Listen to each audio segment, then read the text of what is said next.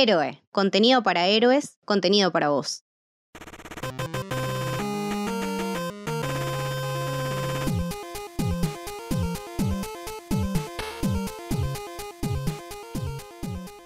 Bienvenidos y bienvenidas a Maravillosa Jugada. Mi nombre es Lucas y estoy con Maca. Hola, ¿cómo están? Y hoy vamos a hablar de High Score. el documental serie, docuserie de Netflix acerca de videojuegos. Y para eso estamos en compañía de Dani Belvedere. Bienvenido, Dani. Buenas, buenas, ¿cómo anda gente? Buenas noches, buenas tardes. o- sea, el día y la hora en la que estén escuchando esto.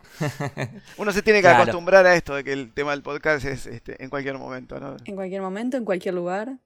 Eh, vos, Dani, sos profesor de historia y diseño de videojuegos, ¿correcto? Sí, estoy trabajando hace cuatro años en la Cámara Argentina de Comercio. Arranqué como profesor de diseño e historia de videojuegos y actualmente también estoy en, en la Escuela Da Vinci. Y este, hace poco también empecé una, una aventura loca que es hacer mis propios cursos online. Así que sí, estoy. Básicamente es mi trabajo casi, te diría, full time, por suerte. ¿no? O sea, puedo trabajar de lo que me gusta, no, no me puedo quejar. ¿Quién mejor para venir eh, a acompañarnos en este podcast, no, Lucas? Claro, vamos a hablar de historia de los videojuegos, así que sos la persona idónea para hablar de esto, digamos. Eh, vos viste el, el documental y ¿qué te pareció? ¿Te gustó? Bueno, este, obviamente el, el- el documental me fue, fue muy gracioso porque me empezaron a bombardear de notificaciones. Ni bien salió el aviso. Aparte, Netflix hace esto. ¿no? De que a veces te avisa, bueno, con cosas así que no tenían mucha expectativa. Creo que avisó con tres semanas de anticipación, una cosa así. Eh, y me llegaron notificaciones por todos lados, que lo tenés que ver, no sé qué, fíjate, uy, esto es para vos, para vos, obvio.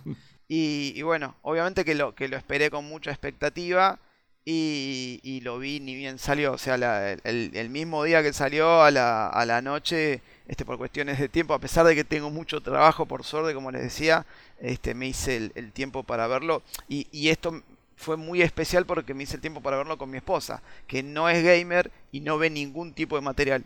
Lo aclaro porque viene al caso, ¿no? De, de por qué este, fue, fue interesante verlo con ella, porque yo necesitaba ver, digo, cómo es este producto que obviamente no está apuntado a mí, está apuntado a otro público. Entonces, Exactamente. en ese sentido, la, la pregunta que vos, que vos me hiciste es como muy amplia. Si, si yo lo tengo que tomar eh, como yo, como una persona que yo veo muchísimos canales de YouTube, soy muy fanático de YouTube, de, canales de, de videojuegos, Te- debo tener una lista de suscripción de más de 500 canales, entonces tengo como dos consideraciones con respecto al- al documental. También debo aclarar otra cosa. Soy, este, yo estudié comunicación, soy licenciado en comunicación, entonces también lo analizo como un producto comunicativo, ¿sí? Entonces, ante, ante esos este, disclaimers, digo, tengo como varias cosas. Eh, como, como documental, como producto apuntado a un público general, me pareció muy interesante, me pareció, me pareció un buen producto, ¿sí? Este, después las, las consideraciones que vamos a hacer es ya desde el punto de vista como más de alguien que ve mucho material y alguien, un profesor de historia, pero como producto apuntado al- a la masa, digamos, a- o a la gente, al público quizás no gamer que no ve documentales en YouTube, me pareció muy interesante, me pareció un buen documental. Sí, porque eso fue uno de los. Eso fue uno de los como backlash que tuvo el documental, ¿no? Como que mucha gente que es, es gamer desde la cuna se encontró con digamos. cosas que, claro, hardcore gamer, se encontró con un documental que capaz conocía todo lo que estaban narrando y como que no le contaba absolutamente nada nuevo y se sintió como un poco decepcionado, ¿no? Este, pero la realidad es que, como vos decís, el target no son esas personas en sí. Como mucho es apelar a la nostalgia de esas personas y a recordarle un tiempo vivido. Pero el verdadero target son las personas que, que están por fuera de los videojuegos o están como muy en el borde de, de- de- para entrar al mundo, al verdadero mundo. Es como que le da una mano a esos gamers y los trata de meter a, a la sala, ¿no? Al arcade. Ah, ahí digo, eh, por eso lo, lo- lo aclaro de que lo veía con mi esposa, porque digo, una de las cosas que yo hice cuando terminamos, obviamente, le pregunté qué te pareció. Y a ella le encantó. Y me parece que, eh, como le digo, ella no ve canales de YouTube, no, no le interesa el gaming, no, nada, cero. O sea, el único cont- contacto que tiene con el gaming soy yo, que encima soy coleccionista, ¿no? Entonces, este, te- te- tengo todo pequeño espacio que tengo, está, hay consolas y videojuegos. Pero fuera de eso, ella no, no, no sabía la mayoría de los datos. Entonces, esa era mi, también una, forma de, ir valorando, ¿no? De decir, bueno, si a ella se aburre con esto, hay algo que está mal. Yo continuamente iba midiendo la reacción de ella para, para ver, bueno, qué te está pasando, este, qué le sorprendía. Y al final del documental, bueno, le pregunté qué le pareció y me dijo que le pareció buenísimo, y que se había divertido y que y le dije, bueno, y si, si sacaran otra temporada, ¿te gustaría verla así? Obvio, me dijo, ¿entendés? Entonces, bajo ese paraguas es que yo trato de analizar el, el, eh, el envío y, y, digo, porque fuera de eso, digo, tengo un montón de críticas para hacerle, obviamente. Eso te iba a preguntar. Y, y Dani, profesor de historia de los videojuegos, ¿qué, qué, qué piensa del documental? Mira, como profesor de historia, eh, me pareció que obviamente la, la, mayoría de las cosas que contaban ya las sabía, las, las recontra leí, este, la, la, vi mil veces eh, analizadas mejor en, en documentales de YouTube. Eh, creo que, que, con ciertos temas se, se, desenfocaron demasiado, o sea, lo tocaron muy por encima y con otros que me parecieron totalmente eh, anecdóticos se enfocaron mucho, ¿sí? Digo, que, que, a nosotros también hay que tener en cuenta otra cosa, no solo está apuntado a un gran público, está apuntado a un gran público de un país en específico, que es Estados Unidos. Entonces, Claro, todo el sí. foco que hicieron con respecto a toda la parte del fútbol americano y todo eso, me pareció de chicle, se me hizo de chicle este, y, Sí. y- y quería que pase pronto. Eh, y después cosas muy anecdóticas de gente que por ahí no tiene una relevancia extra en la, en la historia de los videojuegos, como el pibe que jugaba eh, eh, el campeonato de, que para ellos esa es otra de las ¿Cuál cosas de todos? Porque había como tres. Sí, el que juega el campeonato de, Sí. de Sega, el ca- campeonato de Sega o el otro campeonato de Nintendo, que, que como fiel a la tradición norteamericana, lo juegan solo ellos y es mundial, o sea, es el campeón mundial porque y lo ganaron ellos. Eh, esa Sí. parte me pareció bastante decadente, pero eh, entendiendo nuevamente al público que está apuntado, es lógico que esté ese material. Es, en- o sea, es entendible. Y eso también, digo, fue, fue otra de las cosas que, que vi que, bueno, este, mi esposa se estaba riendo, lo disfrutó. A mí como profesor de historia eh, me pareció que no aportaba demasiado. Sí me pareció súper, súper valiente y súper interesante el, el- el papel de las minorías dentro de, de la industria de los videojuegos, que fue mencionado varias veces y que en algunas cosas, incurriendo en algún mm, ligero error, este, incluyeron también eh, esta cuestión de las minorías y que quizás dejaron este, eh, de largo otras cuestiones. Que me pareció que estaban bien, me pareció que, que era necesario mencionarlo. Quizás en algún momento también me pareció que, que había que meter con calzador la cuestión de en, en cada uno de los capítulos había que meter algo que las minorías tenían que ver. Pero me pareció, digo, obviamente era una declaración de principio del documental, estaba tratando de, de contar que todos somos gamers o todos podemos ser gamers o todos podemos, ¿no? Digo, que no es necesario ni ser de una raza ni de una edad, sino que... Y, y está claro en eso. Em, pero bueno, volviendo a, a- a- a la- a tu pregunta, sí, como profesor de videojuegos me pareció que es un, es un producto bien hecho, bien realizado, me pareció que respetaron bien este, ciertas, ciertas épocas, ciertas estéticas, me pareció que a nivel edición está muy bien, está muy bien manejado, eh, pero bueno, eh, eh, en algunos momentos con ciertos personajes es lo que te digo, me parece que de- desenfocaron demasiado y me, me hubiese sido más interesante. Pero me pareció también esto de, eh, de, de- de hecho también yo fui con la mente abierta de que no es el docu- un documental de la historia de los videojuegos. Yo lo, yo lo dije en Twitter que en realidad son historias de videojuegos. Son pequeñas historias de gente que tuvo quizás una influencia muy grande en la industria y otras eh, pequeñas historias de gente que quizás pasó desapercibida. Entonces me pareció que esas dos puntas que cada uno, cada capítulo trata me pareció interesante, que me pareció como un buen, este, un buen punto de vista del cual arrancar el, análisis de, de- de- del, producto, ¿no? Es que totalmente la misma autora, la misma creadora del documental dijo que ella se inspiró eh, en la idea de que los videojuegos son un lenguaje universal, ¿no? Porque ella contaba que se creció en Francia, pero todos sus amigos eran de Estados Unidos. Entonces como que lo, lo que los unía eran los videojuegos. Y pegado a eso, a que los videojuegos son un lenguaje universal y que todos podemos jugar videojuegos, es interesante que traiga a primer plano a todas estas figuras que en un documental como entre muchas comillas, más tradicional, hubieran pasado desapercibidas, como mencionas vos, a Rebecca Heyman, que es la desarrolladora y la primera ganadora del torneo de videojuegos en Estados Unidos, y es una mujer trans. Exacto. Eh, Rebecca Heinemann, por ejemplo, es uno de los casos que más más este medio me molestó, ¿no? De que la tomaron como en un momento como la ganadora de un concurso y no sé qué, y no contaron la importancia de ella en el desarrollo de grandes títulos, ¿no? Digo, me pareció, eso me pareció medio que me molestó. Que la tomaron solamente por el torneo, por ese logro pequeño que tuvo y no por toda la historia que hizo después, decís. ¿Qué, qué, en, qué, dónde- ¿En dónde estuvo? Contame. Eso, contanos. Trabajó en, en- en juegos, este, digo, en- en- po- por ejemplo, no sé, juegos tipo Alien vs Depredador, el Myth 3, Baldur's Gate, Heroes of Might and Magic, eh, trabajó en, en Electronic Arts, trabajó eh, en parte del desarrollo de la Xbox 360, hace un montón de trabajó Ah. en Ubisoft, o sea, tiene un eh, digo, trabajó en el, en el código kernel de la PlayStation, de la PSP, de la PlayStation 4, o sea, Wow. agarrate, o sea, es una, es, una, es una mina que hizo muchísimo, trabajó haciendo porteos de juegos Wow. para 3DO, para Mac, tiene, tiene un, un background importantísimo y de repente enfocarse que ganó un torneo me pareció lo menos interesante de Rebecca Heinemann. Claro. Ahí ya se despega una de mis pocas críticas que tengo con el documental, que es que le dieron demasiada importancia al tema de los torneos. Hay como Sí. 3, 4... Demasiado. como que en, en cada capítulo había una parte que hablaba de torneos, ¿no? Yo o hubiese puesto uno que represente todos, o un capítulo de última, un capítulo que hable sobre torneos y de última no lo ves si no te interesa, y que hable todo sobre eSports y torneos.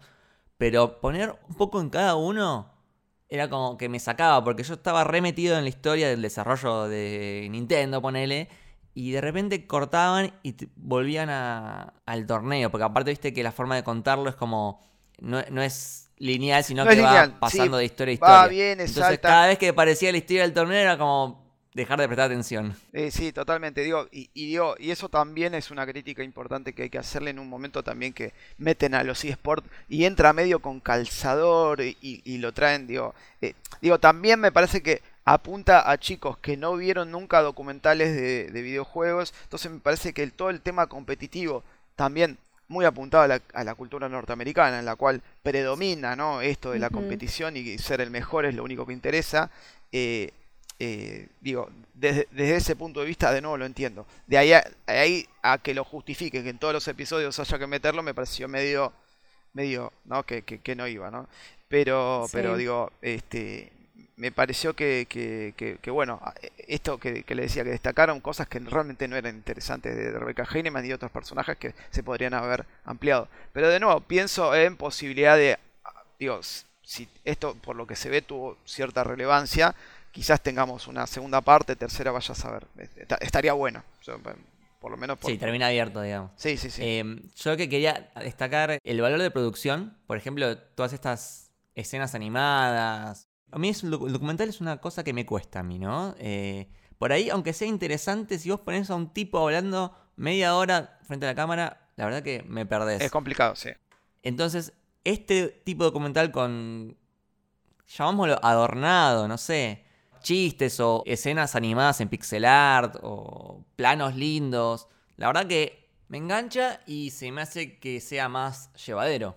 Sí, es muy, es muy del estilo Netflix. No sé si viste otros documentales tipo Sí. eh, de, eh, de Toys That Made Us, de. Movies That Made También, Us. bueno, Está eso, e- muy ese en te iba a esa decir. línea. Está muy en esa Es el mismo ejemplo. De Toys That Made Us, eh, acá ya nos salimos de videojuegos, ¿no? Pero eh, es un gran, gran documental enganchadísimo que de- Ahí, te- ahí tenés un caso claro. Ahí tenés un caso claro de, de Toys Us. Eh, eh, yo no soy especialista en muñecos ni en juguetes. Obviamente tenemos el gusto que, que la mayoría de los nerds tenemos, pero yo no tengo ni idea, no tenía ni idea de la historia.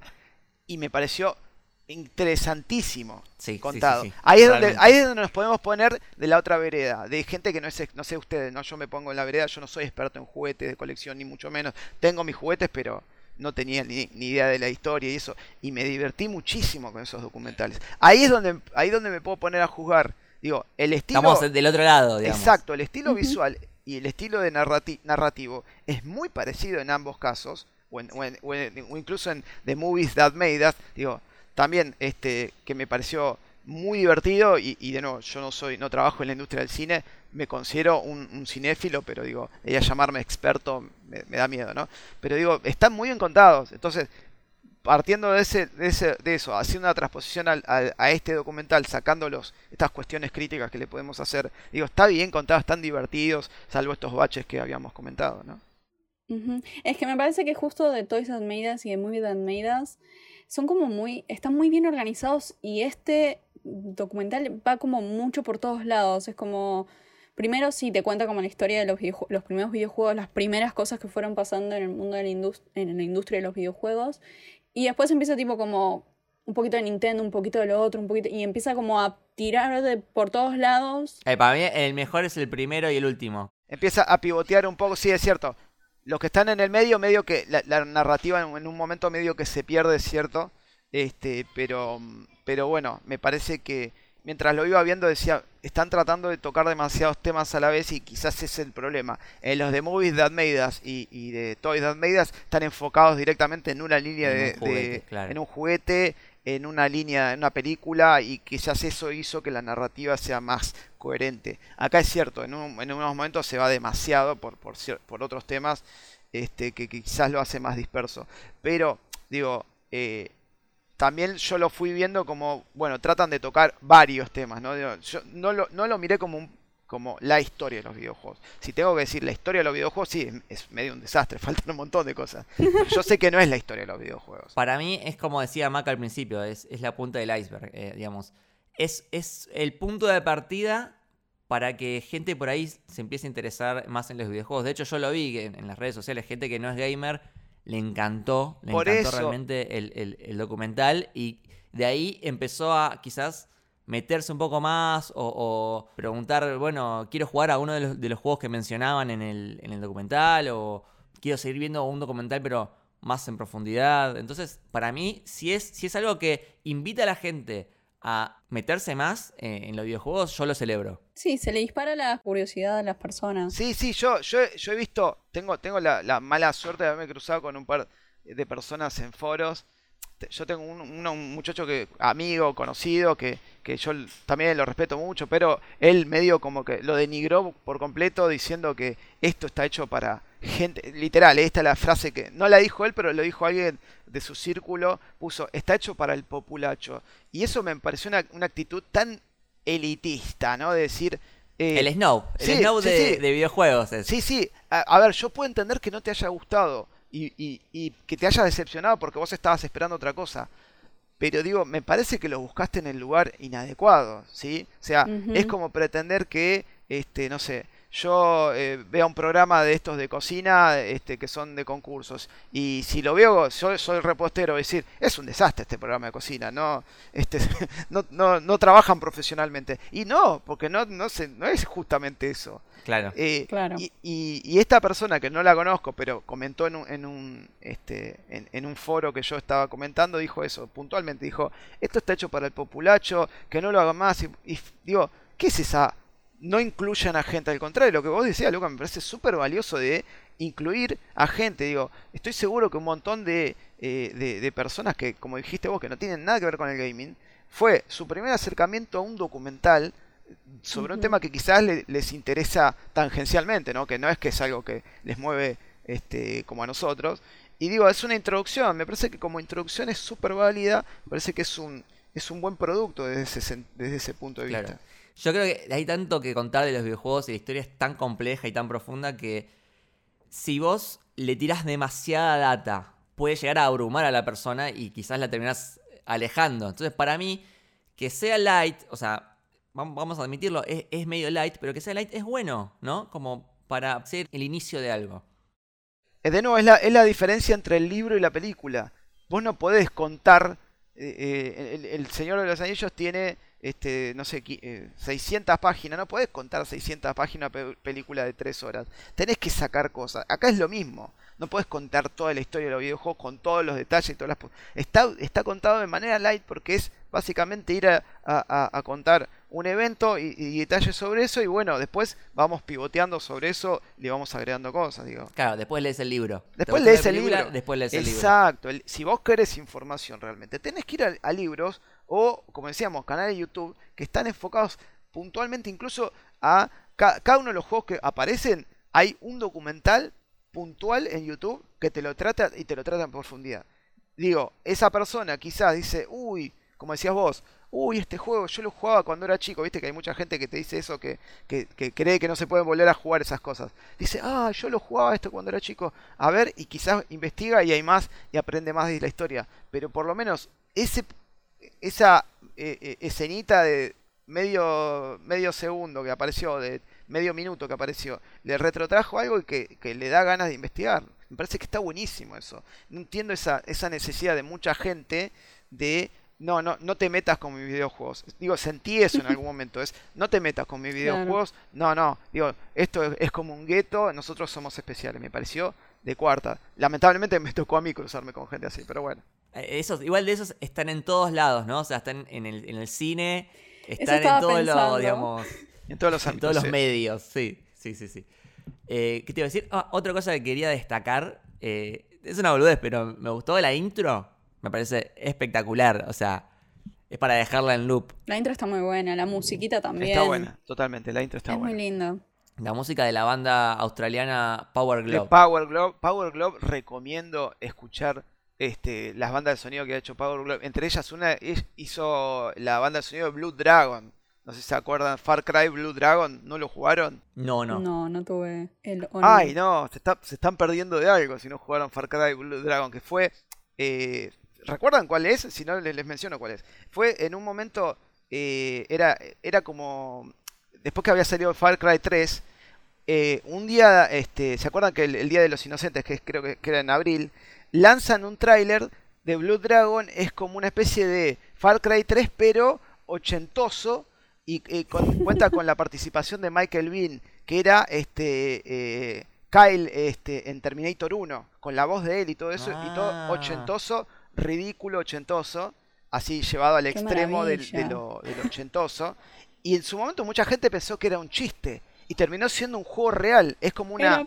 Es una mini es como una expansión del Far Cry 3, pero totalmente ridícula y con todo lo Es como un ochentoso. mod prácticamente del Far Cry que hicieron los buscar. propios Si no desarrolladores. jugaron Blue Dragon, de verdad, se Lo están perdiendo un juegazo.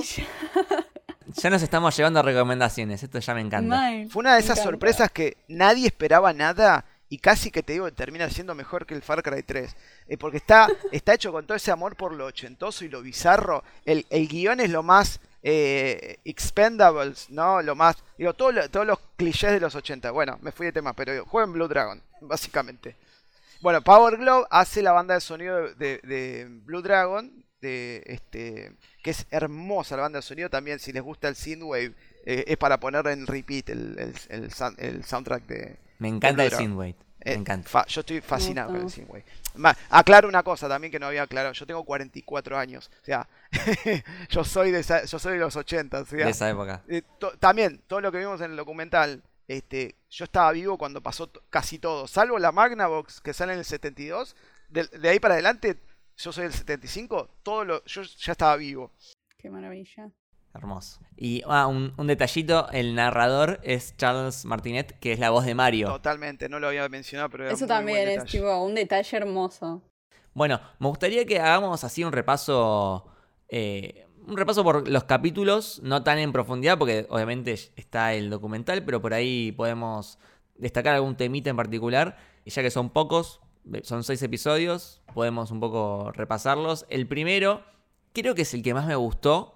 Sí, es el más interesante de los seis. Sí, em- empieza con la, la historia de Space Invaders y me encanta el, el librito que tenía el creador con los diseños. Oh, Qué hermoso vos- Ahí tenés esos detalles que te decía. De esos detalles de que si bien yo sabía el contexto, no había, había pequeñas cosas que yo no las sabía, no las había visto nunca. Ese librito yo para mí era como. Que se, el chabón dijo, se deshace si lo, si lo toco. me muero.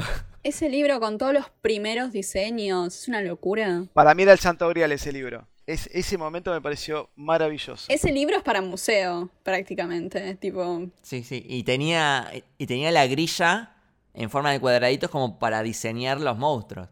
Iba pintando, eh, hermoso, me parecía hermoso. Es ese rescatado eso y guardado en un museo cuando, cuando este Iwatani este, nos, nos deje. O, o fue Nishikado, no, fue el de Space Invaders, Nishikado. Nishikada, sí. Y otra de las historias que me gustó es esta la de la universidad, ¿no? Que había un un juego que ahora no me acuerdo el nombre, eh, Command... Missile Command... bueno, de los misiles.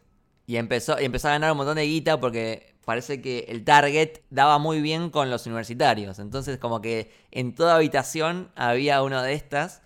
Y en un momento empezó a bajar la, la cantidad de fichas porque se volvían expertos eh, los jugadores. Entonces de ahí hackearon la máquina para eh, agregarle nuevos niveles, hacerlo más difícil. Y eran como los primeros DLCs. El que vos mencionás es Missile Command.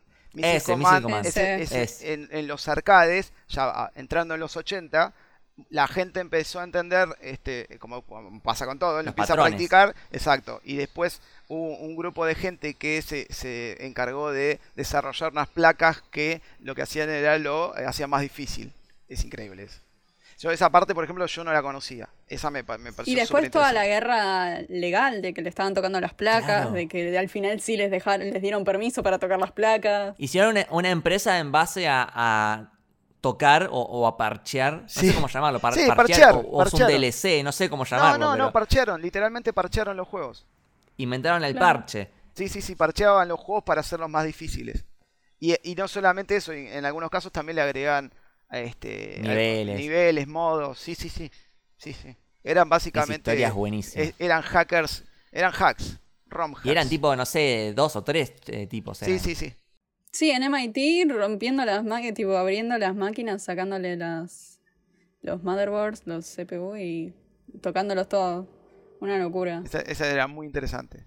¿Ves? Bueno, esas historias son las que a mí me, me- me reinteresaron, ¿no? Eh, Personas que yo no conocía, historias que no conocía, como el otro que eh, como que inventó el, el uso del cartucho, pero después quedó en el olvido porque apareció Atari, que se transformó en un monstruo, y después este tipo, nada, quedó como olvidado en la historia, pero es es el que empezó a usar el, el cartucho.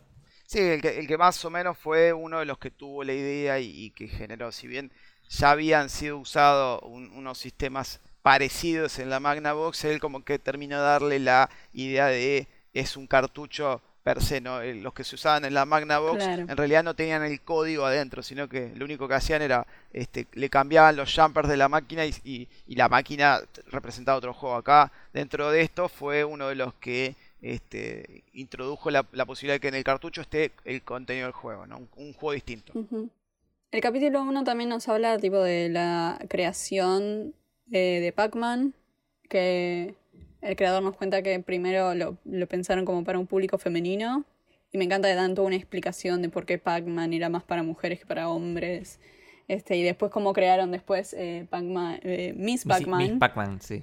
Como para hacerlo más para mujeres. No, es, toda esa historia de Pac-Man es muy buena, aparte que la creó a partir de una pizza. Bueno, ves, ahí, ahí es uno de los puntos que, este, de, los que, con los cuales hay discusión. Digo, yo ya he leído un montón de, notas y entrevistas que Iwatani ya había dado que decía que eso era un mito y de repente acá eh, dice que sí. Yo ya termino por no saber si es verdad o no. Entonces, a veces por la duda yo ya no lo menciono. Le pidieron que por favor sea verdad. Elijo creer. Estaba bueno para la gráfica. Claro, bueno, hay mucho de eso que es elijo creer.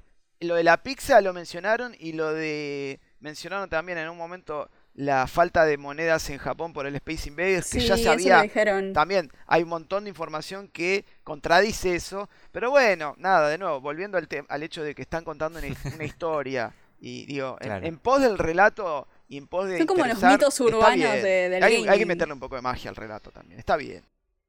Total. De nuevo, si hubiese sido un, un canal de YouTube que se especi- especializa en videojuegos, digo, no, de nuevo me vas a mentir con esto, pero en este caso lo dejo pasar. ¿Sabes, ¿Sabes quién me cayó medio mal? Yo sé que el tipo es re grosso, pero el, el, el capo de Atari Nolan Bushnell, parece el padrino, básicamente. Sí. Es como que ap- aparece muy. Eh, yo soy el más capo, todo me lo deben a mí. Nolan Bushnell hay que tenerlo, eh, hay, que, hay que tomarlo con pinzas, ¿no? Quien es, hay que entender que Un es, empresario. es un pionero, pero digo, es un pionero eh, que, que está interesado básicamente en el, en, la- en el dinero, ¿no? Y es el que creó, Claro. digamos, es uno de los que entendió por dónde iba, el primero que entendió quizás en, en mi, en mi conocimiento, el primero que entendió por dónde iba el negocio. Eh, Y, y esto de Nolan Bushnell, bueno, es muy de él, eh, es así, es entendible lo que decís que te parece un tipo, es, es así, siempre ha sido así, eh, él es un tipo que ve números, en todo ve números y digo, te- tenemos la suerte que está todavía vivo y que nos cuenta esa época en primera persona. Pero, pero sí, Nolan Bushnell, eh, digo, podemos decir un montón de cosas buenas de él y también podemos decir muchas cosas malas, que no las mencionaron, pero bueno, los vamos a dejar pasar. Y después la, la historia que medio, bueno, no sé si conocemos todos, pero la historia maldita del juego De de té. Con Bueno, eso cerraron el capítulo. Esa, esa es la más, esa es la más conocida. Me llamó la atención que no mencionen la leyenda esa de que está enterrado en un desierto. Lo dijeron tangencialmente, me parece, ¿o no? ah, ¿lo mencionaron? Lo dijeron, no recuerdo. La Por- verdad es que no porque recuerdo. eso es como reconocido, ¿no? Y... Bueno, ca- capaz que yo lo tengo tan, este, tan, eh, digo, adentro de mi cabeza que, que- que creo que lo había mencionado, pero bueno, igual les quería mostrar, eh, eh, estoy mostrando la cámara, ustedes no lo están, estoy mostrando mi cartucho de té, este, este, té. Mirá, lo tiene, no lo puedo creer. Este no está, ¡Boludo! no está rescatado de la tierra, ese es, ese es mi, mi cartucho de té original. Boludo, Dani, tenés un ET. ¿Eso anda? No puedo creer. Eso, eso te iba a decir. Tengo un anda. Atari 2600, tengo como 40 cartuchos de Atari 2600, después si quieres se lo- ¡Ah! Dani, funciona Guardalo, Atari todavía. guardalo, por favor, Pero porque eso es eso- oro. funciona, funciona. Dios creer. mío, mirá. Bueno, lo- los que, los que están escuchando el podcast no lo ven, pero... No lo ven, no, lo No, ven, pero, perdón, nos es- pero Dani bueno. nos estaba No, mostrando su cartucho de Atari tipo de ET original, no puedo creer. No, igual no es para cancherear ni mucho menos. La verdad es que no es, No, es- igual. No es, tan eh, no es tan no es muy raro. Es un- eh, se produjeron 4 millones de estos. Eh, es bastante común. Sí, lo dejan muy claro. Es raro quizás verlo-. Es quizá ver, raro verlo acá en Argentina. Eh, pero Claro, es que sí, eso, son eso es lo más son impresionante. muy comunes. La verdad que son muy comunes. No, no valen demasiado más allá de lo histórico. Eh, pero bueno, eh, lo que decís del lo que decís del desierto, yo, yo no recordaba. Para mí lo había mencionado. Ahora me pusiste en duda, pero bueno. Ah, yo no me acuerdo de haberlo visto en el documental, pero estaba esperando que lo mencionen. Porque, No bueno, está la historia de que eh, como que estaba tan maldito que los enterraron en el desierto, ¿no? Y que hay gente que va y los busca a ver si encuentra. Quizás lo tengo tan asimilado que Sí, es conocida. Es muy conocida la historia. De hecho, hay, hay documentales exclusivamente dedicados a eso que recomiendo mucho. Este que se llama, uno que se llama Game Over, de, de Rise and Fall of Atari, que está completo en Mm. YouTube. Búsquenlo, dura Uh, una hora y pico que lo produjo Microsoft. Es del año 2016. eh, que es maravilloso ese documental. Si quieren saber bien, bien en detalle, búsquenlo en YouTube que está completísimo y está hasta subtitulado en español. The Rise and Fall of Atari, creo que se llama así, una cosa así. Buenísimo, buenísimo, Ah, voy a anotado. buscar. Eh, y después, bueno, el- pasamos al capítulo 2 que está dedicado a Nintendo. Eh, bueno, toda la historia de Donkey Kong, de, de la NES. Eh, me gustó mucho la historia del diseño de la NES, porque como que te mostraban a unos posibles y eran como horribles, y después te mostraron el que quedó y realmente era el más lindo.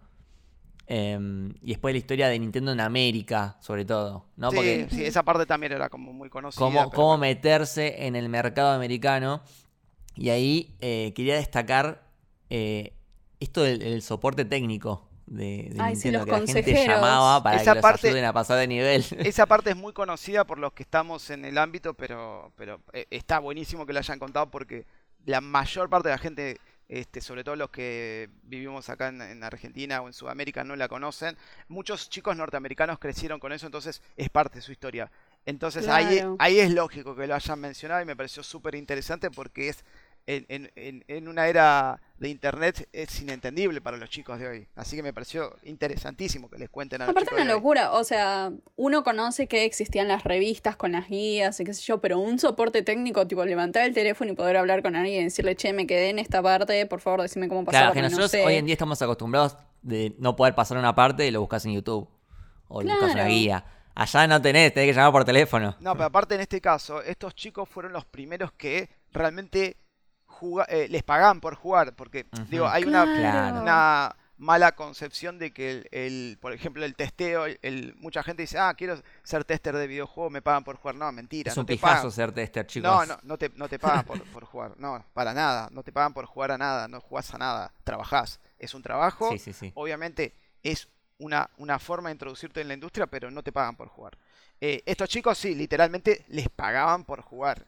Y les pagaban... que este es el bien. verdadero, le pagaban por jugar. Este, y fueron, y fueron, digo, todos unos adelantados de que crearon los walkthrough, este, ¿no? Todas las guías. A mano, ¿no? a te, mostraban lo- Esa lo- parte- los cuadernos enormes, los Esa- manuales esa parte me a mano, fue muy- con flechas, todo. Sí, muy, muy divertida toda la reconstrucción que hacían de época. Sí, que tenían marcado dónde estaban los ítems de, no, creo que un Zelda, los tenía marcado los, dónde estaban todos los ¿Dónde ítems. están los que- ítems? Estaba muy, es muy Es divertida esa muy parte, me pareció muy divertida y me Sí. pareció muy interesante.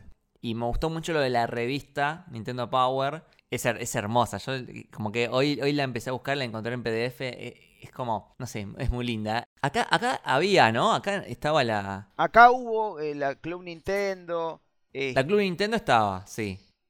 pero no, no era, obviamente no, no era del mismo nivel, digamos, de que manejaba información esta... Y está- estaba la, la Club Play también, ¿o no? Sí, pero bueno, esas ya no eran oficiales. Esta era No, puntualmente una claro. revista oficial de Nintendo que salió hasta hace un par de años y obviamente por la cuestión de la distribución digital dejó de salir. Lamentablemente no tengo ninguna y, y también soy gran coleccionista de revistas.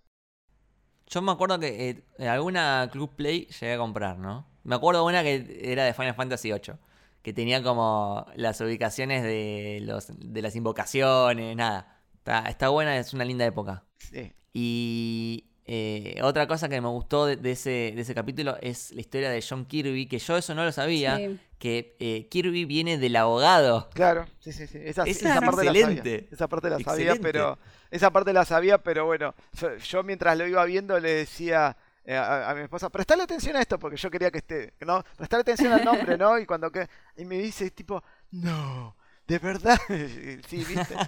Está bueno, está bueno cuando uno ya sabe cierta data, ir viendo la reacción de la gente, está buenísima.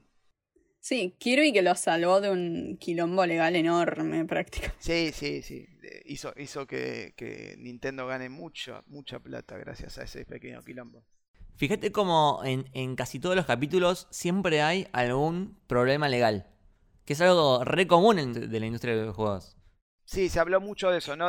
Eso de la pelea, eh, en muchos casos era pelea de gigantes contra nadie, como habíamos visto el tema de, la, de los que hackeaban las ROMs y, y una, una cuestión legal que se le ponía de, de frente, ¿no? Pero sí, es, es cierto que también todo el tema de la pelea legal estaba, estaba bastante presente. Sí, sí. Y bueno, John Kirby murió el año pasado, así que me, me parece lindo que justo hayan llegado a, a grabar con él y que sí. haya quedado ahí eh, para memoria en este documental. El siguiente capítulo es sobre RPGs, uno de los géneros más, grandes de, de videojuegos, y te hace, bueno, toda una introducción sobre qué es el RPG. Eh, nosotros dimos una gran explicación en el capítulo que hicimos sobre Final Fantasy VII, creo, si no me equivoco. Eh, así que pueden visitarla ahí, pero bueno, eh, hablan de RPGs, hablan de Dungeons and Dragons, que es como la base de todo RPG, y los primeros RPG en PC que son solo texto.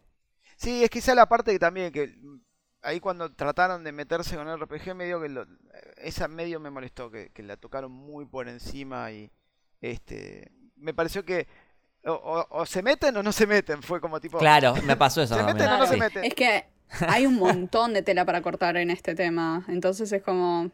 No pudieron. Se les escapaba de las manos todo lo que hay. Sí, es que sobre RPG puedes hacer un documental solo de eso, digamos. Eh, pero bueno, está la idea de que es un género donde vos te identificás más, subís de nivel, tomás decisiones, tenés una historia de fondo, eh, que es algo que no, no estaba mucho en esa época. eh, es como que son los primeros juegos donde empiezan a meterle una, una historia eh, profunda en los personajes. Y bueno, menciona un par de casos, Última, Final Fantasy, y menciona el caso particular de Gameblade, que esa tampoco la conocía. Esa yo no la conocía eh, y, y- y me resultó también. eh, hablaba del gran impacto que el juego tuvo. Ahí medio que me falló ahí el, el, el chequeómetro. Porque me pareció demasiado. Sí, no, no sé. Yo nunca la había escuchado. Yo así que jamás- por eso yo no sé si. Jamás había cuch- escuchado siquiera la, la- la existencia de eso. eh, me llamó mucho la atención. ¿Cómo que nadie tiene una copia de esto? Me pareció que ahí le metieron le metieron un poco de fantasía a la cosa. Porque no, no, no hay una sola copia. Digo, es un juego que se vendió comercialmente. Nadie tiene una copia. Digo, eh, el documental se hizo en el 2019, eh, o de 2018, 2019. Recién, 2018, tras veintipico de años de la existencia de Internet, encontrás ahí en el Internet que lo tiene. No, bueno, ahí está la historia de que eh, cuando grabaron el documental no estaba la copia, estaba solo el testimonio.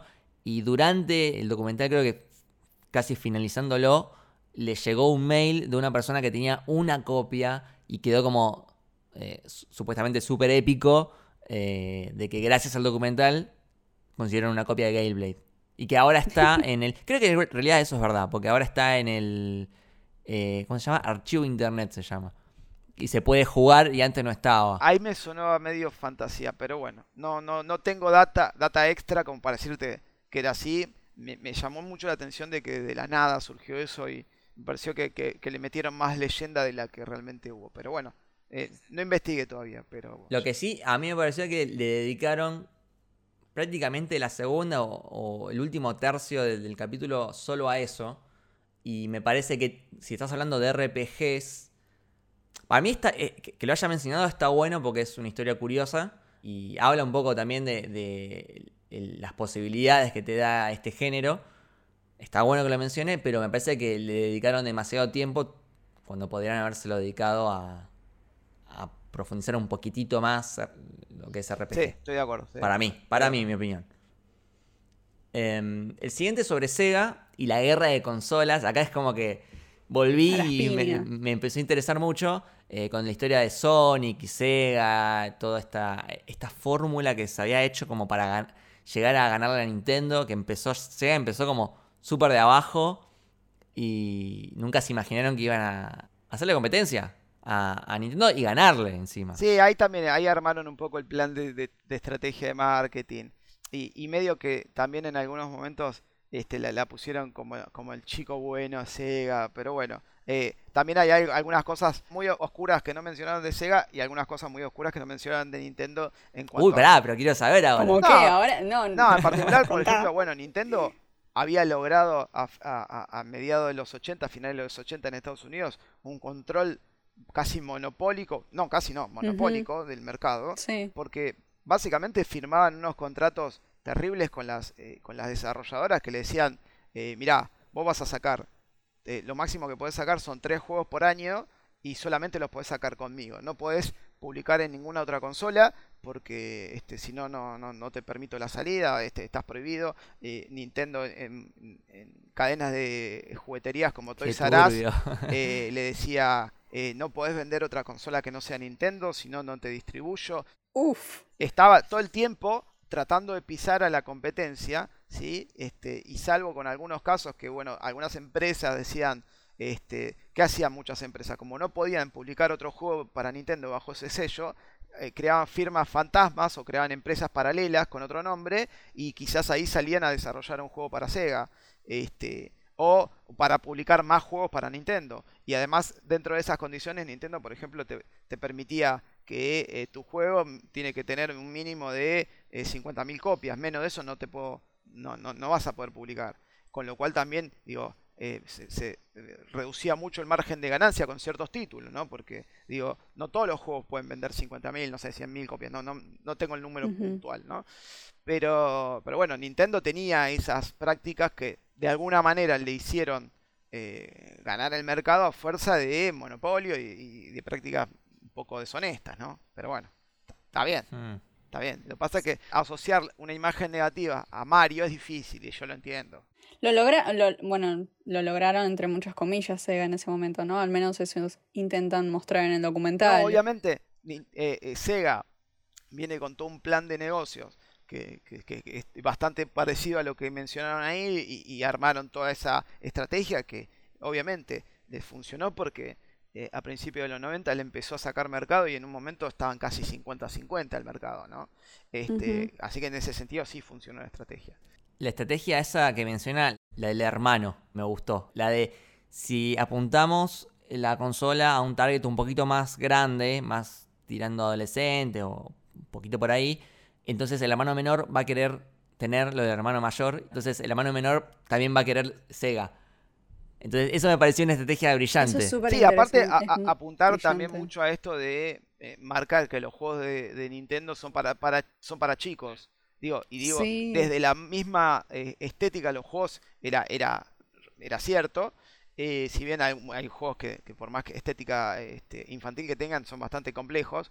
Pero bueno, eso también fue parte Claro. de la Y diferenciación. Sega es lo, lo cool, lo copado, Claro. lo piola. Y, y el otro análisis que hicieron, que eso también lo mencionan, es que, que es lo que le gusta a los americanos, le gustan de- los deportes. Listo, consigamos una cara conocida como la de John Madden para meterle ahí, que bueno, eso también lo habíamos mencionado en algún momento, que se fueron de mambo con el Bueno, fútbol ahí americano. Sí, eh, se estoy de de mambo con con vos. Toda la segunda mitad de ese capítulo. Uf. O sea, re- realmente yo estaba reenganchado con la historia de Sega. Y cuando comenzaron a hablar de fútbol americano, la verdad que no me, Me puedo fui. chupar más un huevo. No, Casi que lo vi de reojo. Sí, eh, lamentablemente eh, va a ser así, enfocada a eso. eh, digo, y, y eso también yo me, sabía que iba a pasar así y que no hicieron ninguna absoluta mención a todo lo que es el, el- el universo de las, de las microcomputadoras de los 80, porque eso es puramente Europa, ¿no? Cuando digo microcomputadoras hablo de la Commodore 64, que es la computadora más vendida de la historia, ni siquiera la mencionaron. Este, pero bueno, o si la mencionaron pasó así sin pena ni gloria la mención. Pero bueno, No, no, No, me acuerdo que la. De nuevo. No, la no lo mencioné. mencionaron porque cuando empiezan con PC se enfocan es- especialmente en Doom y, en- Claro. y hasta ahí. Ni la mencionaron eso. Che, tengo una pregunta para ustedes. ¿Sega o Nintendo? En tu infancia, no ahora. Sega. En mi Sega. infancia, y, y lo pasa que yo en mi infancia yo conocí, yo tenía eh, Sega, así Claro. que eh, pues, mi primera consola fue, fue un, un Songa, no era un clon de Sega, este, eh, pero, pero jugué mucho. A ver, pero, pero babeaba viendo las revistas Nintendo. De Nintendo. Me compré Sega porque era, la, eh, era lo, que se podía, lo que se podía. Eh, pe- Pensá que en esa época, una ya de por sí una consola valía de Nintendo, podía llegar a valer 7 u 8 veces más que Sega. Y cada juego sí, también eso te iba a decir. eh, se cotizaba a, ent- a 10 o 15 veces más de lo que salía un juego de Sega. ¿Por qué? Porque la mayoría de los juegos que habían llegado a la Argentina eran piratas. Entonces pasó algo parecido a lo que pasaría después con la PlayStation 2, con la 1 y la 2, que por ahí comprabas con 20 pesos cuatro juegos. Bueno, algo parecido pasaba con el Sega. Era inalcanzable la Nintendo. Entonces, Es que eso te quería preguntar, ¿no? Porque yo lo recuerdo como persona chiquita en esa época, pero yo no recuerdo que hubiera, tipo, las personas que tenían una Nintendo era tipo como... Es cheto. era, sí, gente de clase alta, no, gente de clase alta. millonario, un dios, tipo como, ¿cómo conseguiste? ¿Qué es eso? Era gente de clase alta. Primero Nintendo no tenía representación oficial. Tuvo eventualmente alguna que otra representación oficial acá en la Argentina, pero, pero siempre fue una consola apuntada a- al público de, clase alta. Eso está clarísimo desde el, desde el precio de los juegos. Y, también ayudó mucho a la instalación de Sega en, en- en Argentina y en Latinoamérica el hecho de que se pirateó muy rápido. También hay que tener en cuenta que tanto la, eh, la Mega Drive salió dos años antes que la Super Nintendo. Eso hizo que eh, una vez que yo la Super Nintendo ya estaba recontra pirateada del Sega y en Argentina ya estaba por todos lados. Esto se lo digo porque pasó. Este, a principios de los 90 era, eh, había no solamente el Sega, sino de los clones, que es lo que yo me compré. Yo me compré un clon de Sega para jugar cartuchos piratas de Sega. Más barato imposible. Claro. ¿Y qué, qué? ¿La Nintendo era difícil de clonar? ¿Que no hubo clones también dando La, vuelta? la o- Nintendo o era básicamente pasó? imposible de clonar. Al día de hoy no conozco clones de clones de Super Nintendo. La NES sí fue fácil de clonar. Digo, al día de hoy el Family, todo lo que la gente conoce como el Family es son los clones de la NES, ¿sí? Claro. Eh, pero la Super Nintendo al día de hoy yo no he encontrado clones chinos de, de Super Nintendo. Lo que hay por ahí que te corren juegos Super Nintendo es emuladores. Emulador. Claro, Pero emuladores. clones chinos de Super Nintendo yo no he visto. No quiere decir que no haya. A, a mí lo que me pasó es que yo no tuve ni Sega ni Nintendo, pues pobre, pero tenía eh, un CD que venía con 400 juegos de Sega.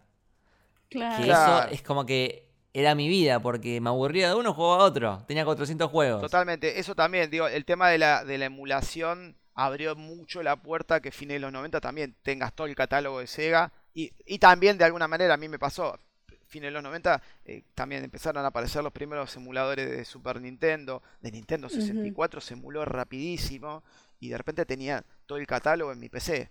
Eh, o no, no sé si todo el catálogo, pero digo, podía acceder a casi todo el catálogo en Super Nintendo y Nintendo 64 en una PC y no muy potente, ¿no? Les estoy hablando a principios de los 2000, ya estaba prácticamente emulada la Nintendo 64 full. Se, se emuló muy rápido. Y bueno, de, de la mano de los juegos de, de deporte viene el próximo capítulo que es puramente de juego de pelea prácticamente, ¿no? Sí, otro de los géneros. Digamos, son tres capítulos de empresas. Que Sí, de para mí historia es y Atari, empresas. Nintendo y Sega. Y después son tres capítulos de géneros. Que son RPG, juegos de pelea. Y el último es como más como 3D shooter, por así decirlo. Sí, acá, acá Ujú. el- el- la peor este, falta de mención, por así decirlo, la, la persona que me faltó este, era el, el- el siguiente creador de, Mor- de Mortal Kombat, que es Ed Boon. Pero bueno, después me enteré por qué no apareció. Ed Boon y John Tobias fueron básicamente las dos cabezas este, pensantes que crearon la, la franquicia Mortal Kombat. Este, de hecho, no sé si sa- sabías, uno de los personajes ocultos de, de Mortal Kombat 2, Noob Saibot, viene de los apellidos de, de Tobias y Ed Boon. Ed Boon al revés es Noob y, y Saibot es Tobias al revés. Este, bueno, Noob Saibot viene de no eso. sabía esa. Bueno, Noob Saibot viene de eso. Entonces, que de repente no aparezca Ed Boon me, me molestó mucho. Pero bueno, después me enteré que está John Tobias y Ed Boon están peleados. Entonces dije, Están ah, bueno. peleados. Ah, eligieron uno por el otro. Sí, sí, pero me parece que mínimamente una. Ni siquiera lo mencionan al Boom, ¿entendés? Porque son los dos. Por lo menos que lo, que lo mencionen. Ahí sí medio que me molestó. Que es como que cuando hablas de Doom, digo, no menciones a John Carmack o no menciones a John Romero. Son los dos No, fundamentales, ¿entendés? En este Claro. caso pasó lo mismo. Si hablas de Mortal Kombat, tenés que nombrar a Ed Boon y a John Tobias. Pero bueno, ese fue uno de los detalles que me molestó. Y después cierra con ese juego falopa de Night Ay, Night Trap. Trap, por Dios. De, de ahí es como que se va por las ramas, porque usa Mortal Kombat para hablar de, en realidad, eh, videojuegos violentos. Es como que fue el, tema de la segunda parte de ese episodio. Que se metieron con los problemas legales que ya empezaron, que medio que empezaron en Gameplay, digamos, entre la pelea del juego con el político ese que estaba haciendo campaña, que era medio derecha, y ahora como que retomaron el problema político, eh, legal, en, en este quinto episodio con el tema de le están mostrando violencia a nuestros hijos. Bueno, eso todavía sigue hoy en día, ¿no? Trump no hace mucho se, le met- se metió con los videojuegos. Eh, digo, es- esa parte también es- le mostró a mucha gente que no sabía de dónde surgía todo esto de los códigos. Eso, eso estuvo bien. Obviamente no, no, no profundizaron demasiado y me pareció que estaba bien. Porque digo, todo el resto que podían presentar información podía ser, eh, digamos, aburrida. ¿no? En ese sentido, para mí estuvo, estuvo bien mencionada. Mencionaron los casos de Night Trap. No mencionaron quizás este, Lethal Enforcers, que fue otro de los juegos que también este, trajo cierta... Este, este, digo, eh, de, la violencia, ¿no? Que disparabas a tipos este, con formas, eh, digo, una de las cuestiones que al meter personajes digitalizados, eso cambió, ¿no? La perspectiva, ya no le estabas disparando a píxeles, estabas disparando a fotos de persona. Entonces, bueno, Sí. claro. no lo mencionaban Lethal Enforcers, pero me pareció que también podía haber sido mencionado ahí. Y después viene el último, el sexto, que yo es como que venía en baja y el último me encantó. Eh, sí, O sea, creo que cerró re bien y tiene una historia re interesante sobre los videojuegos 3D, ¿no? Eh, con esta triada entre Wolfenstein, eh, luego Doom y el Star Fox del otro lado. Sí, y, y me parece que ahí hicieron algo muy bueno también con el tema del, del- del- de lo narrativo, ¿no? Cuando hablaban de este, mostraban ese, ese pasillo donde caminaba este, uno de los creadores de Star Fox, que, lo, que decía que lo fue eh, eh, Sí, los arcos. Me pareció Los arcos de, en Japón. eh, eh, me pareció muy, muy lindo como estaba contado. Me pareció muy bien cómo estaba contado, cómo estaba filmado. Me pareció, eh, es cierto, creo que fueron uno de los puntos este, arriba. Y, me acuerdo que cuando lo estaba viendo en su momento y cuando apareció John Romero, yo soy muy fanático de Doom. Yo me compré mi computadora para jugar Doom. Este, y, y- y casi que quise gritar gol, ¿no? Sentía que tenía ganas de... No, no, sabes. Cuando, cuando lo, lo vi y le dije a mi esposa, dije, ¡sí! Dice, ¿qué pasa? Le digo, está el Doom, ¿te acordás que te conté? Ya se lo conté mil veces, pobre, ¿no? De que, de que me compré la computadora para jugar este juego, bla, bla, bla. Bueno, o sea, nada. Claro, y, de- y introducen también la idea de el multiplayer online por primera vez. ¿Sabes Sí. qué? Es los comienzos del 2000 prácticamente esto. Ni siquiera, finales de los 1990 y 90. pico. En realidad el multiplayer existió este, de- desde Maze War en el 74, pero digamos que el multiplayer online es lo que sería la primitiva internet, sí, digamos Claro. que son la- los primeros. Pero sí, si vamos a, en realidad los juegos multiplayer online, eh, ya había de antes, ¿no? Pero bueno, acá es como que lo masifican. Quizá acá lo, lo, lo menciona como que se creó ahí. Bueno, no, no era así. Se masifica. Los juegos online ya existían desde antes. Claro. Pero bueno, toda la historia de cómo pasó del 2D al 3D desde dos lados del mundo diferente. O sea, desde Star Fox en, en Japón y en, eh, en este sótano con Romero. Me pareció re interesante, re interesante. Recomiendo, recomiendo mucho dos cosas con respecto a Doom y, y Romero. Eh, una es leer el libro Masters of Doom, que si no lo leyeron, es, es una joya, es eh, te reís, te divertís, es súper entretenido. Y lo segundo relativo a este libro Masters of Doom es que están produciendo la serie de Masters of Doom. Que cuando Ajá. salga, recomiendo verla. Sin haberla visto, ya sé que vas. si está bien contada, va a ser divertida. Eh, y. O sea, si está eh, inspirada en, en lo que cuentan en el libro, va a ser una serie que te vas a reír muchísimo. Porque realmente estos dos, estos dos tipos, en realidad, Carmack y Romero son como las caras visibles. Hay un par más de gente que laburó en, Doom. Eh, pero eh, han sido rockstar y han sido han pasado por cosas, situaciones dignas de una comedia, dignas de The Office. Así que recomiendo leer, Claro. le- recomiendo mucho leer Masters of Doom porque la van a pasar muy bien con ese libro. Anotadísimo. Me gusta cuando contaba el ambiente de, de donde desarrollaban, ¿no? En, en este lugar, este sótano con la ventana que la odiaban, Sí, aparte, aparte Romero es, es una persona. pelo largo. Es, es un rockstar, Romero. Siempre fue una, fue- siempre fue un rockstar y, y- y no comentaron, bueno, después, ¿no? La, la decadencia de Romero cuando, cuando trata de sacar Daikatana y todo eso. Pero bueno, esa es otra, otra cosa que, que les recomiendo investiguen o que lo lean en el libro, ¿no?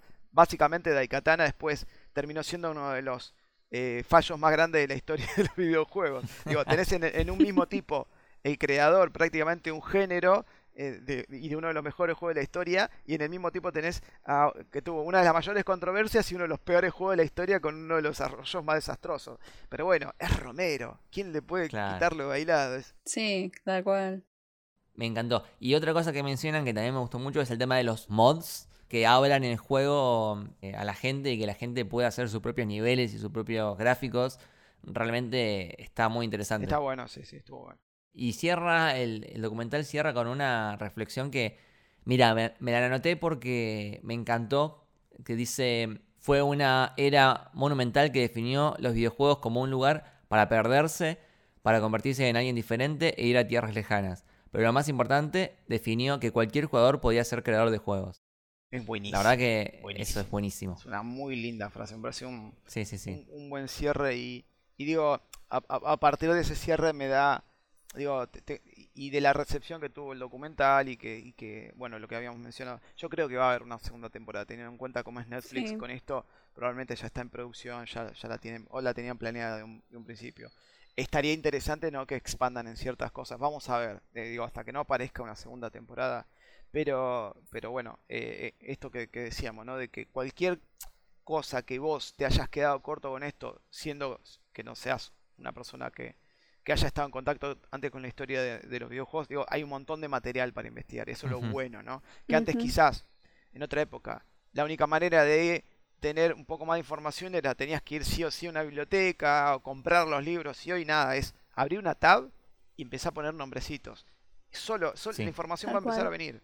Digo, está bueno que hagan ese ejercicio la gente que quizás, obviamente si nos están escuchando probablemente son gamers y digo, saben mucho de la historia. Pero digo, está bueno eh, hacer el ejercicio de, llevar el- o promover que vean este tipo de material para quizás saberle en la cabeza y decirle, bueno, mirá, tengo este otro canal de YouTube, ¿te interesa? ¿Te muestro un video? Porque a veces la gente tiene este problema, ¿no? Del formato. No, si está en YouTube, no lo, o como pasa, ¿no? Cuando uno dice, este, tal película no está en Netflix, nada, no la veo. Bueno, quizás esto, ¿no? De abrir un poco más la cabeza, no solamente a los documentales, sino también a, a un mundo que quizás no, no, digo, no tenés en cuenta porque pensás que es ajeno a vos y, y quizás en realidad tenías, tenías mucho más puntos de contacto de los que, de los que pensabas, ¿no? Totalmente. Totalmente, totalmente de acuerdo. Y vos, Dani, bueno, ya que cerramos eh, como el documental, de- ¿y crees que va a haber una segunda parte? ¿Qué te gustaría ver en esa segunda parte que haya faltado dentro de lo que es la historia o pequeñas historias de los videojuegos? De pequeñas historias, sí, porque la historia no va a ser jamás. Y un poco lo que había mencionado, me, me- estaría bueno que yo sé que no lo van a tratar porque en Estados Unidos no importó la historia de las computadoras. Sé positivamente no, no va a aparecer, porque a los estadounidenses no les importan las microcomputadoras. Me hubiese gustado que, que hablen un poco de eso. Me gustaría que hablen este, un poco más también eh, de, de, la evolución de la PC como plataforma de videojuegos. Eso quizás estaría interesante, ¿sí? Eh, Sí. Me gustaría eh, que mencionen un poco también el papel de la emulación. No estaría nada mal, digo. Es, eh, que si ven, ahí me parece que es muy de nicho la emulación. Mucha gente no sabe que existe la emulación. eh. Esto ah, quizás a nosotros nos parece raro, pero les aseguro que yo me, he cruzado con un montón de gente que no es del palo y que cada vez que le digo, ay, sí, tenés ese jueguito que yo jugaba cuando era chiquito. Sí, le digo, lo podés jugar en tu celular y de repente le mostrás que eh, es un emulador y, y es abrirles un mundo nuevo. ¿eh? No al, lo día de sabía, hoy, claro. al día de hoy me sigo encontrando con gente que no sabe que es que existen los emuladores. Y de repente, ah, se pueden jugar esas cosas. Yo pensé que no lo iba a jugar más. Me gustaría un- una parte para que hablen de los emuladores. Me gustaría que investiguen, indaguen mucho más en el papel de los eh, RPGs, como habíamos mencionado, que quedaron muy por encima. Eh, estaría bueno también que hablen un poco más de, de todo lo que tiene que ver con, eh, con, con- bueno, con las 3D, ¿no? Digo, la evolución de, de los juegos en 3D. eh, y, y un papel también que estaría bueno eh, dedicado a, a las portátiles. Me parece que, que es algo que quedó muy de costado. Eso lo dejaron re de lado, ¿no? Es Las portátiles, es verdad. O bueno, de la Game Boy es re importante, por ejemplo. Y Sí, pero Ni se la mencionó la Game Boy. me parece. La- mostraron una, me parece, y nada más. Las portátiles merecen su, digo, aunque sea un episodio dedicado, que también no va a ser suficiente, pero por lo menos para la gente que no sabe, es, digo, mucha gente cree que las portátiles empezaron y terminaron la Game Boy, ¿no? Digo, y después tenés mil cosas para contar. Este, ¿y a- alguna recomendación de documental? Nos comentaste de Game Over, de Rise of Fall of Atari. Nos comentaste el libro de, de Doom, de Master of Doom. ¿Algún otro documental? Eh, como documental puedo eh, recomendarles que, ta- que también que los pueden llegar a encontrar en YouTube. Hay uno que se llama eh, 100 yen, 100 yen, eh, que habla sobre la cultura de los arcades en Japón, que es maravilloso, maravilloso. Que está, ah, The Japanese Arcade Experience se llama. Maravilloso, lo pueden encontrar completo en YouTube. Mientras estoy hablando con ustedes, lo estoy googleando y está. Eh, genial. recomiendo Indie Game The Movie, que es una película maravillosa. Eh, The King of Kongs también es otra película, otro documental interesante que habla sobre eh, el- la competición en los juegos arcades y aparece un personaje muy particular que es Billy Mitchell, este, que es un, un tránfuga terrible, este, que bueno, es, es como el malo de la película, que les recomiendo que también que lo, que lo miren. Eh, y sí, bueno, pueden, pueden empezar por ahí. Después te- tengo una lista mucho Sí. más larga. Bueno, pero son un montón y están buenísimos todas esas recomendaciones. Las estamos anotando acá para, para ver después. perfecto. Eh, mencionaste una que yo justo me la había anotado para mencionar, que es la de Indie Game, de Movie, que trata sobre tres juegos que son el Fez, el, Mid, el Super, Super Meat Boy Boy y el Braid. y el Braid, que es- está muy buena y te cuento un poco la cultura de el juego indie. Sí, cuentan, cuentan un poco cómo fue el desarrollo de estos juegos, cómo fue el lanzamiento. Es muy interesante todo el lanzamiento. son a de- veces juegos de una persona sola. Sí, el lanzamiento de Claro. Fest, digo, tenés ahí a Phil Fish, este, tenés todo el lanzamiento de Super Meat Boy, todo lo que llegó a ser ese juego. Que me parece que Sí, es una que linda. Capaz que se, se endeudan hasta la médula y su, su vida depende, o sea, comer depende de que les salga bien ese juego, ese, ese lanzamiento. Eh, sí, está bueno, eh, digo, verlo para los chicos que, em, que, no, que, que no tienen un contacto, que quieren por ahí eh, tener un contacto con la, con, con la industria, de, de ver de gente que, que la pasó por ahí, digo, es muy, muy interesante, muy interesante ese, ese documental. En su momento estaban en Steam a la venta, ahora que no sé si está más a la venta, creo que ya no. Yo me acuerdo de haberlo visto en Netflix. Eh, no sé si seguirá estando. Sí, estuvo en una época en Netflix, em, ahora no está más. Ah, lo sacaron. Me parece que no está más. Recomiendo, hay otro que este, está en, en YouTube que se llama. Este está solo en YouTube y está, está completo. Que lo produjo Red Bull, ¿sí? Eh, Red Bull Music. Que se llama The Rise of Video Game Music. Está, eh, y creo que tiene subtítulos. mirá. lo estoy viendo actualmente, a ver si tiene. Sí, tiene subtítulos en español. Que cuenta también el desarrollo de la, la música de videojuegos eh, en Japón. Es recontra interesante. Si les gusta la música de videojuegos, si les gustan los videojuegos, la música eh, Digging in the Cards sería como em, excavando en los cartuchos. Búsquenlo así. The Rise of Video Game Music, eh, Digging in the Cards. Y si no, busquen el canal de Red Bull Music. Después, si no, cualquier cosa, hacemos una lista por ahí. Excelente, excelente. Hermoso, Bueno, me encanta. la verdad que la pasé muy, pero muy bien hablando de, de videojuegos con vos, Dani. Bueno, gracias, gracias. Se agradece. Saben que esto para mí este, es como nada, es, es, es mi placer. Y encima este, tener la, la- el, el orgullo que me inviten para en un programa que me encanta escuchar. Le- les cuento que yo lo escucho, eh, eh, trato de salir a correr cada tanto y, y me pongo el, el programa y lo escucho mientras estoy corriendo. Me, me fascina. Estoy, qué honor, qué honor. me encanta, me encanta el programa. Sí. Ya- ya- ya- yo los recomendé Gracias, en Twitter hace poco, me parece que son este, dentro de los podcasts que están en, en- en Argentina, son de lo más recomendable y, y me parece que están haciendo un muy buen laburo esto de, de tomar puntos especiales de, de- de- la historia de los videojuegos y, y ahondar en eso este, es súper interesante y aparte están, trayendo a, gente muy, muy interesante también para colaborar. No, no, no lo digo por mí, ¿eh? lo digo por los otros, otros invitados que han tenido que me parece que, que le suman muchísimo y que me parece que está buena esa tendencia de que si no nos ayudamos entre todos, digo, estamos todos dándonos una mano siempre y, y yo sé que también si yo los, los convoco alguna vez, sé que puedo contar con ustedes. A mí me encanta eso, me parece que, eso es algo que eh, eh, cambió mucho ¿no? en la cultura esta que teníamos en Argentina de hacer todo River Boca, este blanco y negro y, y me parece que hoy, eh, dentro, por lo menos dentro de lo que es el gaming eh, y, y- y de los que estamos tratando de, eh, de, de- de tener una visión distinta sobre la cuestión, hay cada vez más colaboración. Me parece que está está súper, súper eh, copada esa, esa eh, percepción que tengo, ¿no? Eso de lo que está pasando actualmente. Qué lindo, qué lindo todo lo que dijiste, qué lindo los videojuegos. Qué lindo los videos. Eh, qué lindo.